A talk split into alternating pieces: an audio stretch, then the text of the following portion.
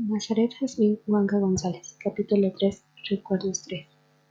Desmond recordó cómo era su madre, y en aquella vez en la que compraron una casa y debían pagarla de monto a monto.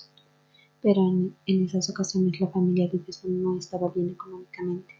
La madre de Desmond siempre le pedía a Dios que por favor le rebajara un poco el monto ese mes, que no pagara la misma cantidad que pagaba todos los meses. Un día llegó el señor Y habló con la madre de Desmond. Le dijo que pagara la mitad hasta que ellos estén mucho mejor financieramente. Desmond recordó cómo Dios lo había ayudado mucho. También recordó la vez en la que ellos fueron a visitar a sus tíos, y su padre y su tío se embrearon mucho. Empezaron a pelear y el padre de Desmond sacó un arma.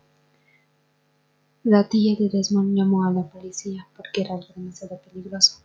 El padre de Desmond entregó el arma a la madre, y la madre se lo entregó a Desmond para que fuera a ocultarla en la casa. Desmond lo hizo como pidió su madre. Desmond al volver a la casa de su tía se dio cuenta que la policía se estaba llevando a su padre y terminó en la cárcel por un día. Desde esa vez Desmond se convenció de no beber ni fumar nunca, ya que eso le trae problemas.